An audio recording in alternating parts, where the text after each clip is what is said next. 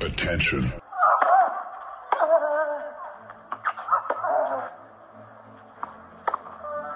Bitte nehmen Sie schnell Platz, die Spieler sind bereit. Just quiet quickly, please. Für Hallo, da ist der Dominik Thiem. Quiet Please, den Tennisnet Podcast. Das verbale Hawkeye für alle Tennisfreunde, denen ein Aufschlag von John Isner nicht schnell genug ist. Hallo, hier ist Roger Federer. Wie tief ist der Sand in Roland Garros? Hallo, ich bin Julia Görges. Was hätte Dominik Thiem erst mit einer beidhändigen Rückhand anstellen können? Hallo, hier ist die Angie Kerber. Und wer bringt unseren Gästen eigentlich das Handtuch? Also, shh, quiet please.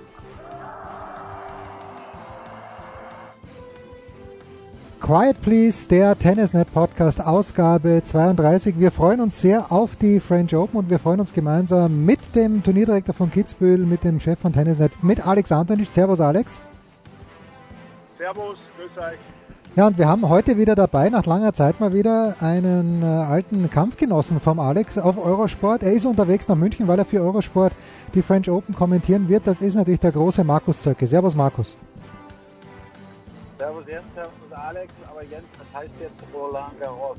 Ja, das ist Open. Ah, Entschuldigung. Da legen alle Wert drauf. Ja, dann, dann, dann werde, werde ich das äh, für dahin berücksichtigen, aber äh, wir müssen ein, zwei Worte noch verlieren. Alex, vor exakt 30 Jahren und einem Tag ist dieser legendäre Davis Cup im Wiener Prater Stadion zu Ende gegangen äh, mit einer Niederlage für Österreich gegen die USA. Du warst da mittendrin, du hast dem Standard ein super Interview gegeben. Lest euch das bitte durch, wer es noch nicht gelesen hat. Ähm, obwohl Österreich verloren hat, du sagst, das war immer noch die geilste Erinnerung als Tennisspieler, ja oder nein? Ja, also für mich auf alle Fälle und äh, es, es, war ja irgendwie schräg, weil ich selber, man, man, man denkt ja, das ist ja noch gar nicht so lang her, aber 30 Jahre ist schon mächtig lang. Und jetzt haben wir Leute geschrieben, die gesagt haben, ah, ich war gerade in der Volksschule und äh, ich habe Schule geschwänzt und ich weiß nicht was Neues. Und ich habe mir gedacht, sag mal, das kann ja nicht sein, bis ich dann einmal nachgerechnet habe und ja, das stimmt schon, äh, dass das schon eine Zeit her ist. Aber es, es war unglaubliche Erfahrung und ähm, das ist jetzt halt tot, äh, weil sie den Davis Cup einfach umgebracht haben in der Form. Den hat ja der Markus auch noch gekannt in seiner alten Form, den Davis Cup. Schade, weil wenn du jetzt irgendwo, habe ich gesagt, äh, äh, Team gegen Zverev hättest, vielleicht Österreich gegen Deutschland an Davis Cup, dann, dann würde auch der Bär steppen wieder. Ja, Markus, äh, wie hat man das aus Deutschland gesehen? Weil das war ja da wirklich das erste Mal, dass äh, vor so einer großen Kulisse Halbfinale und dann Muster gegen Agassi. Was habt ihr euch gedacht als Deutsche mit Blick auf Österreich im Jahre 1990? Ja, das ist ja wirklich schon lange her. Ja, 1990, gut, das war natürlich die, die große Generation. Äh, Musterskov, Antonic, ähm, Becker, Stich, Steb, Jelen. Ich war ja da noch gar nicht so dabei. Äh, kam ja erst dann später dazu. Wir haben ja leider nicht das Vergnügen gehabt. Alex hat da ja viel mehr von diesen Fights erlebt. Aber ja, also da muss ich Alex recht geben. Es ist unglaublich schade, dass solche Matches nicht mehr stattfinden. Ähm, aber Muster Engel, ja mein Gott, das ist ja so lange her, ich weiß jetzt gar nicht, hat er Muster gewonnen, oder? In drei Sätzen, entschuldige Markus, in drei Sätzen. Ja, ja, sag aber, sag aber bitte, Markus, so viel jünger bist du auch wieder nicht, oder? du bist, dass du da noch gar nicht dabei warst. Also. Nein, das war, das war große Klasse.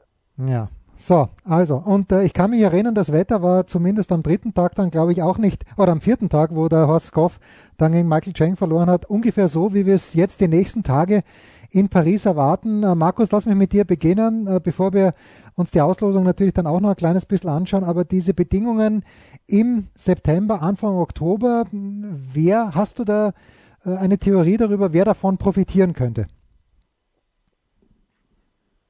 Ähm, naja, gut, das hat man sich natürlich jetzt so nicht ausgesucht, ähm, beziehungsweise notgedrungen hat man sich dann diesen Termin ausgesucht.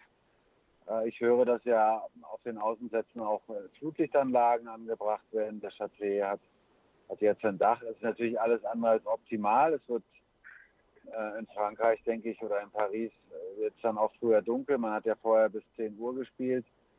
Es wird alles ein bisschen langsamer sein. Ehrlich gesagt ähm, bin ich noch in Vorbereitung, aber Gut, man sieht ja äh, auch an den Resultaten, Novak Djokovic ist sicherlich Favorit und natürlich auch Rafa Nadal. Ähm, ich muss ja sagen, ich bin ja mittlerweile wirklich ein richtiger Fan auch von Dominik Thiem. Ähm, nicht nur als er hier bei uns in Berlin gespielt hat, ähm, sondern jetzt eben auch bei den US Open, wie er sich da präsentiert hat. Also ich habe ihn hier in Berlin immer vorgestellt, er ist nah dann an den ganz Großen. Er ist mittlerweile ein ganz großer und hat da sicherlich auch ein Wörtchen mitzureden. Alex, besteht da aber doch ein kleines bisschen die Gefahr, Markus spricht sie an, wir haben das Dach über den Chatrier, das kann dann ein Hallenturnier werden, wo es äh, trockener und vielleicht schneller ist. Na, also ich, ich glaube gar nicht. Ich bin eher bei Markus, dass äh, äh, keiner weiß, außer das Einzige, was man sicher weiß, dass es nicht so schnell wird im September. Äh, es gibt ja noch mehrere Möglichkeiten, die wir auch in Kitzbühel jetzt gemerkt haben, dass der Sandplatz nicht mehr trocknet. Das heißt, er mhm. braucht Wasser über Nacht, aber er trocknet im September einfach nicht mehr so wie im, im Sommer. Äh, das heißt, es wird immer feucht sein. Äh, es gibt neue Bälle. Also das war, ähm, wenn ich so sage, äh, die Spieler waren alle begeistert eigentlich von den Bällen, die jetzt die letzten Jahre gespielt worden sind. Es wurde jetzt eine rein wirtschaftliche Entscheidung getroffen, neue Bälle jetzt in Kombination mit feuchten, eventuell nassen Wetter. Ähm, das wird langsam. Der Ball wird nicht hoch abspringen. Wer damit besser zurechtkommt, das wird man sehen, aber ich bleibe auch bei Markus. Äh, mittlerweile muss man sagen, der Titel wird äh, oder geht über diese drei. Also Djokovic, Nadal und Team. Ja, äh, Markus, hast du ein kleines Gefühl dafür, wie viel Vorbereitung jemand äh, wie Dominik Thiem braucht, der nicht auf Sand gespielt hat äh, und wie weit Rafael Nadal, der im Viertelfinale von Rom ausgeschieden ist, gegen Diego Schwarzmann schon ist? Djokovic hat das Turnier gewonnen in Rom. Jetzt muss man natürlich auch sagen, äh, er hat da jetzt keine ganz großen Kapazunder geschlagen. Ja, aber er hat ja sich einmal nur selber geschlagen in diesem Jahr. Ansonsten äh, hat er kein Match verloren. Also er ist das Maß aller Dinge. Es ist sicherlich auch normal, dass Nadal nach so einer längeren Pause mal ein Match gegen Schwarzmann verlieren kann. Ich könnte mir vorstellen, dass der Dominik, das war ja deine Frage, äh, nach diesem unglaublichen Finale gegen Zverev bei den US Open ähm, mit seinem ersten Grand Slam-Titel euphorisiert ist. Ich bin mir sehr sicher, dass nach einer guten Pause er sich gut auf Sand vorbereitet hat. Und äh, er hat sicherlich auch die Gelegenheit, hier in den ersten Runden ähm, sich ein bisschen einzuspielen. Und dann wird er äh, wird es sicherlich überhaupt gar keinen Ausschlag geben, dass er kein Vorbereitungsturnier auf Sand gespielt hat. Ja, Alex, Marco sagt, er kann sich so ein bisschen einspielen. Also die erste Runde ist jetzt nicht geschenkt ja, mit, nicht geschenkt mit Marin Cilic. Das Einspielen, ja, also das sollte schon gleich relativ gut klappen, weil auch wenn wir jetzt von Sand reden, äh, Marin Cilic ist wahrscheinlich einer der unangenehmsten nicht gesetzten Spieler, den du in der ersten Runde bekommen kannst. Ja. Ähm, ich kann mich an die Partie erinnern, obwohl man, man mag jetzt auch sagen, es ist nicht sein bester Belag von Marin Cilic, aber er war auch schon zweimal im Viertelfinale beim French Open. Äh, aus meiner Sicht äh, unangenehme erste Runde, wo er, wenn er voll da ist, hat man eh gesehen, äh, wie er spielt. Aber also für mich war das schon ein echter Test da beim US Open und wie gesagt, die, eine der schwierigsten Auslosungen, die du haben kannst als gesetzter Spieler, erste Runde Paris gegen einen Grand Slam Champion. Äh, ich glaube, das gibt es bei Wawrinka gegen Andy Murray noch.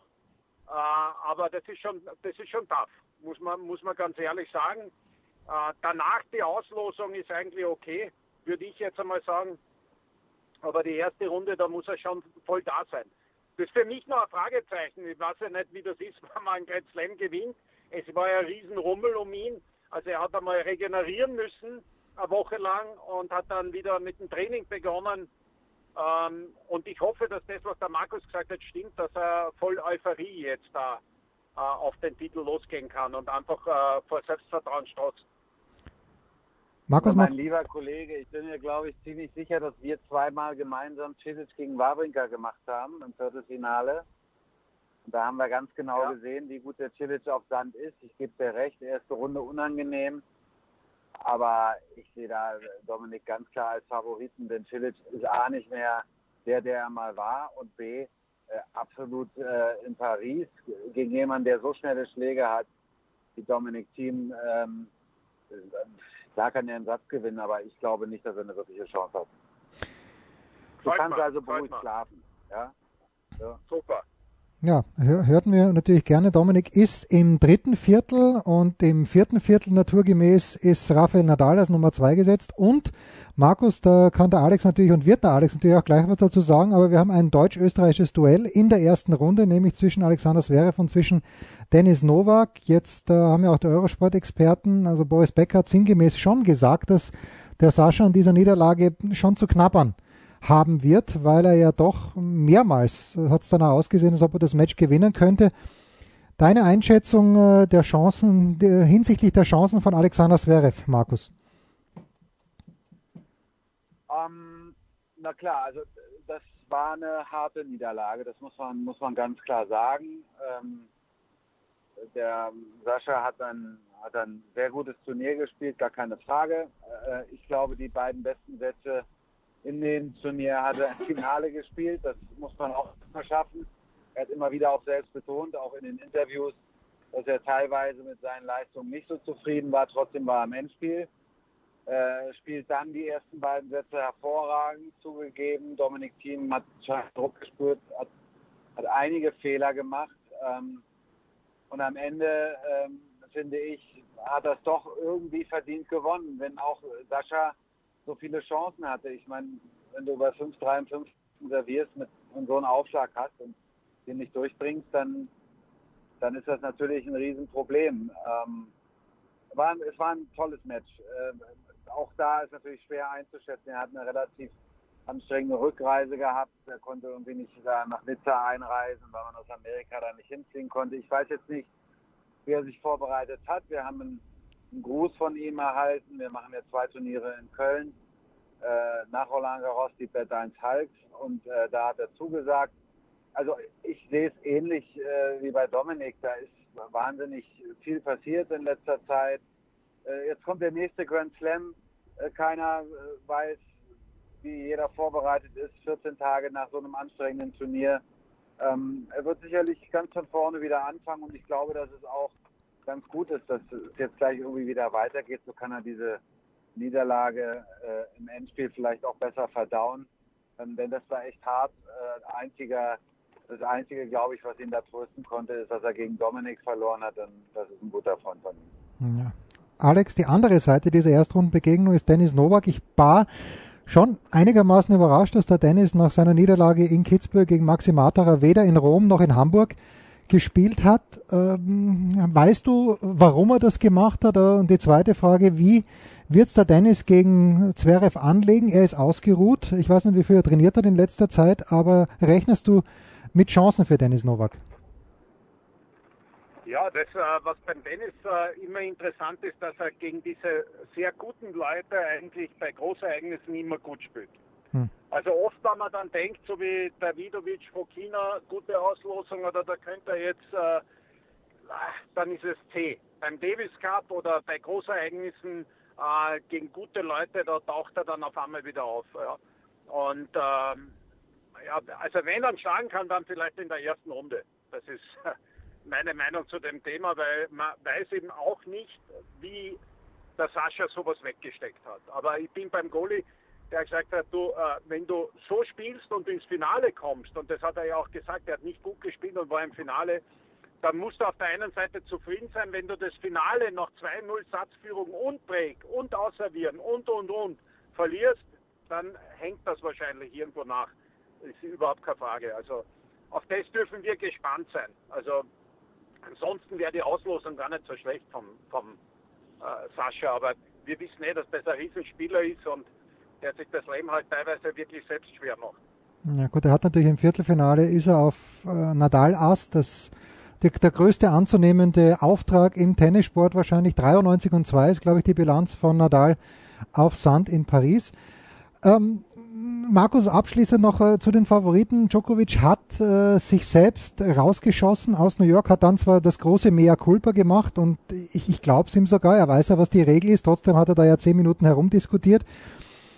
Ist äh, der Djokovic, wirkt er auf dich ein kleines bisschen unrunder, äh, was, sein, was sein Auftreten am Platz anbelangt gegen Rüd. In Rom zum Beispiel hat er auch wieder einen Schläger zerhackt. interpretiere ich da vielleicht ein kleines bisschen zu viel rein, Markus? Also ich glaube, das tust du tatsächlich, obwohl du natürlich auch äh, ein absoluter Experte bist und sehr nah dran bist. Ähm, äh, ich sag's nochmal, er hat in diesem Jahr hat er noch nicht verloren. Ähm, hm. Er hat einen Fehler gemacht äh, in New York. Ähm, ich habe das auch kommentiert. Es war absolut unabsichtlich. Äh, das, das ganze Match lief krumm. Der Carreno Buster hat ihn so ein bisschen eingeschläfert. Er hatte sich vorher schon mal richtig geärgert. Wenn er da verwarnt worden wäre, wäre ihm das vielleicht nicht passiert. Ähm, das war tatsächlich unabsichtlich. Das war ein Unfall. Es hat ihm entsetzlich leid getan. Äh, ja, die Frau hatte Schwierigkeiten, sie ist zusammengebrochen, er hat sie am Kehlkopf getroffen, er hat sich entschuldigt dafür. Äh, mehr kann er doch, äh, kann er doch nicht machen. Ähm, er hat sich selbst natürlich äh, dadurch die Chance äh, genommen, das Turnier zu gewinnen. Ähm, ich finde es gut, dass er, dass er gleich weitergemacht hat. Er hat das nächste Erfolgserlebnis gehabt. Ähm, ja, er hat neben dem Platz so ein paar Sachen gemacht, die, die vielleicht äh, komisch klingen. Ich verstehe immer noch nicht genau diese Spielergewerkschaft, diese neue. Ähm, ich verstehe auch nicht eine Aussage äh, zur Adria-Tour.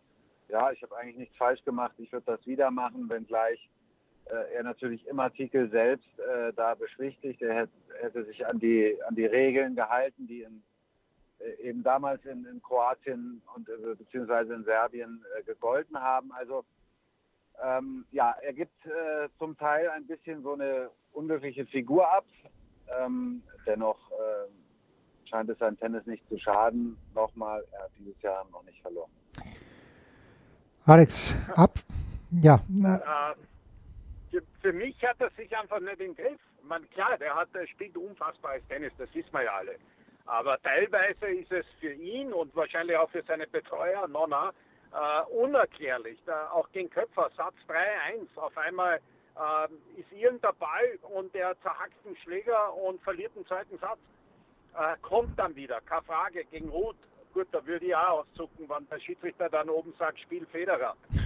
ja, äh, bei einem Spielgewinn von Djokovic. Aber teilweise hat man echt das Gefühl, äh, ich, ich, weiß nicht warum, er hat sich nicht im Griff. Und äh, bei Situationen, wo eigentlich überhaupt keine Gefahr oder irgendetwas ähm, zu befürchten ist. Und, und das bin ich sehr gespannt, weil das, so wie der Gole das richtig gesagt hat, das hat sich in New York schon abgezeichnet. Dass das unabsichtlich war, ist ja äh, klar, aber trotzdem gibt es keine zweite Meinung, da gehört er disqualifiziert, vollkommen klar. Aber er hatte davor schon äh, ein Glück gehabt, ja, und er hat schon ein paar Mal ein Glück gehabt, dass er in seiner Wut am Ball irgendwo hinschießt und vielleicht jemanden knapp verfehlt hat. Aber das ist für mich eher die Frage, ob er wieder so Aussetzer, äh, so, so Auszucker hat. Aber Best of Five kann er sich die noch mehr leisten als Best of Three. So gesehen äh, wird der Titel natürlich über ihn gehen. Aber dass es nicht rund läuft für ihn, ist trotzdem klar, obwohl er nur zweimal verloren hat, weil er einfach so viele Themen aufmacht, auch permanent. Hm. Gut, so, äh, abschließendes Thema, großes Thema. Äh, Markus, 11.500 Zuschauer hieß es zuerst, dann 5.000, jetzt sind wir bei 1.000 angelangt. Ähm, in Hamburg sehen wir jetzt gerade ein bisschen mehr als 2.000, die Stimmung ist in Ordnung. Hätte man darauf vielleicht sogar verzichten können in Paris, äh, nur wenn man, wenn man sagt, Sicherheit muss vorgehen? Äh, also definitiv muss Sicherheit vorgehen. Äh, war ehrlich gesagt entsetzt, als er mit 20.000 geplant hat. Dann ähm, habe ich gehört, wie sie sich das vorstellen, dass sie die Anlage in drei Sektoren einteilen wollen, ähm, dass man eben nur in einem Sektor gehen kann, da wo man auch das Ticket gekauft hat. Ich finde das absolut vernünftig, ähm, jetzt zu reagieren. In Frankreich schießen die Zahlen hoch. Meine Tochter ist selber in Paris, die studiert da, äh, muss alles mit Maske bewältigen. Es ist einfach dieses Jahr so, wie es ist. Es gibt eine neue Zeitrechnung. Ähm, man muss, so wie wir es in Deutschland auch machen, von Region zu Region unterschiedlich reagieren. Ich finde es vollkommen richtig, dass, dass man jetzt im Prinzip auf Zuschauer bei den French Open verzichtet, denn ob da 1000 kommen oder nicht, ähm, die sieht man nicht. Und ähm, da wird also keine große Stimmung rüberkommen, da bin ich mir ganz sicher. Wir haben jetzt hier, der Alex wird das noch bestätigen, in der Übertragung äh, von, den, von den US Open gesehen, dass, dass man den Sport gut rüberbringen kann. Das ist jammerschade, das haben wir auch immer wieder betont. Aber Sicherheit, Sicherheit geht vor und ähm, ich finde das absolut korrekt, dass, dass man da jetzt so gut äh, wie auf, auf Zuschauer verzichtet. Ich weiß nicht, wie du es äh, siehst, Alex, es war natürlich skurril. Da äh, gewinnt der Team das Endspiel, legt sie auf den Boden, ein, ein wirklich fantastisches, spannendes Spiel. Und 50 Leute klatschen. Das ist, das ist unglaublich. Das ist echt, da weiß man gar nicht, was man sagen soll, aber die Zeit ist so. Ja, äh, man, es ist sowieso alles jetzt äh, ein Wahnsinn, äh, überhaupt Veranstaltungen abzuhalten. Also deswegen sage ich immer, ich ziehe für jeden Veranstalter einen Hut, der in Zeiten wie diesen äh, probiert, ein Event zu machen. Ja? Und du weißt es ja nicht, du hast ja keine Planungssicherheit. Also wir haben auch gezittert, wie es geheißen hat, es gibt Verschärfungen in der Woche vor Kitzbühel. Das Einzige, was ich sagen kann, wir sind mit den 1900 in einem Stadion der 6000 fast äh, gut über die Runden gekommen. Es hat da nie irgendwo das Gefühl gegeben, da wird es zu eng oder es ist viel zu viel los. Ähm, auf der anderen Seite waren die Spieler unglaublich dankbar, dass äh, nach einem guten Ballwechsel Applaus da war, auch wenn es nur unter Anführungszeichen 1900 waren. Äh, ich glaube schon, dass da ein paar Zuschauer dem Ganzen gut tun würden. Auf der anderen Seite 100% der Meinung von Markus, also äh, Sicherheit geht vor und das liegt ja auch nicht im Ermessen des Veranstalters. Der kann ja immer sagen, ich hätte gern 20.000. Äh, das wird dann von den Behörden vor Ort geregelt und ich glaube auch nicht, dass 5.000 das Problem werden auf der Anlage äh, in Roland Garros. Aber wie kommen die hin? Das ist auch mhm. nett, wenn der Guy Fauché sagt, äh, es sind alle sicher, die 1000 in Roland Garros. Das glaube ich Ihnen auch sofort, so groß wie die Anlage ist. Aber die kommen halt mit der Metro hin oder die gehen ja nicht alle zu Fuß. Ja? Also das, das ist halt immer ein Riesenthema. Und äh, wie gesagt, das sucht sich der Veranstalter nicht aus. Sicherheit geht definitiv vor. Und das, das muss man alles erst bewältigen, auch für die Spielerbetreuer. Da darf man nicht vergessen mit den Offiziellen, da sind ja schon weit über 1000 Leute vor Ort. Also auch das darf man hier nicht vergessen. Ja, und äh, Guy Fauché ist ja lustig, dass er gesagt hat, äh, dass die Leute hier natürlich viel weiter auseinander sind, als sie es in der Metro sind. Das mag schon sein, aber die Leute kommen ja, wie Alex sagt, mit der Metro dorthin an den Bois de Boulogne. Wir freuen uns in jedem Fall sehr, weil New York hat funktioniert, zumindest vom Sportlichen her. Jetzt ist auch wieder Rafael Nadal dabei. Das war's. Quiet Please, der Tennisnet Podcast mit Markus Zöcke von Eurosport, mit Alex Antonic von Servus TV, Turnierdirektor in Kitzbühel. Macht es gut. Wir werden euch auf Trab halten während der French Open, während Roland Garros, wie wir heute gelernt haben. Spiel, Satz, Sieg. Das war Quiet Please, der Tennisnet Podcast. Liked uns auf Facebook, folgt uns auf Instagram und verpasst auf keinen Fall unsere Live-Ticker auf tennisnet.com. Neben all den anderen Artikeln, Gewinnspielen und Serviceberichten.